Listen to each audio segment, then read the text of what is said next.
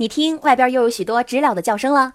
更多好玩、好听、好看的内容，请关注微信公众号“文艺青年联盟”。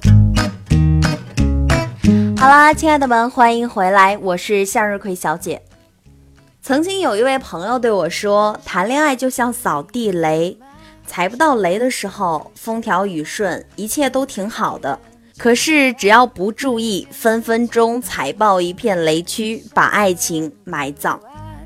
他口中说的雷呢，不过就是爱情当中一个又一个的摩擦，一次又一次的犯错误。你绝对要相信，一个威力凶猛的错误不亚于婆媳争端、小三上位，还有没有面包。所以今天要说的就是爱情中那些极易犯的错误：一一味的认错，一味的要求认错。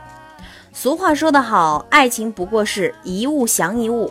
爱情当中总是有一个人被宠爱的多一些，一个人爱的多一些，包容的多一些。所以，当你遇到争吵的时候，你会发现总有一个人，哎呀，一直在认错，不停的道歉；另外一个人呢，接受道歉的多一些。有的时候，甚至是我也不知道自己哪里错了，但我不想再争吵下去了，或者是任性的，我没什么，我就是想让你道个歉，认个错。要的就是你的态度，态度呢不必天天显示出他的端正，更不必要检验他的端正，对不对？错误可以有，但认错也不是关键嘛，关键是下次不再犯错误。这样长久下去，认错早晚会变成例行公事儿。问题也会被三言两语的甜蜜隐蔽的越来越深，越来越大。所以不要老是要求你的男朋友一味的跟你道歉认错，要他表明态度。二不知奉献总是付出，爱情最怕的是不对等，天平的两端一定要平衡。如果一端高高的翘起，而另一端呢低低的落下，长时间这样，总有一个人会感觉到特别的累。最明显的体现就是，总有一个人在付出，总有一个人在不知奉献。你我本无缘分，全靠我无私奉献，或者是仗着别人喜欢自己，有恃无恐。长辈曾经告诉过我，没有谁的付出是不求回报的，总是付出，心中迟早会长满委屈。不知道奉献的人，没有谁会一辈子都是宠儿哦。三，总爱比较。我们经常发现，小的时候父母总爱说：“你看别人家的孩子学习成绩那么好，还那么孝顺。”到了长大之后，经常从女朋友或者男朋友的嘴里听到的一句话就是：“你看别人家的男朋友、别人家的女朋友怎么温柔体贴，怎么事业有成，你愿意成为这样被比较的对象吗？”那谁谁谁男票，上班勤奋，下班做饭，你看你。那谁谁谁女票，家务全包，身材还好，你看看你，你看看那谁谁脾气温柔，还懂浪漫，你再看看你，干嘛呢？你这是买包还是买车呀？追求功能多样，还要求性价比高。我昨晚听天气预报了，没听说今天天上会掉馅饼呢。上学的时候，课本上有一句话：天才是鼓励出来的。这句话不只说给小孩听，也是用来受益终身。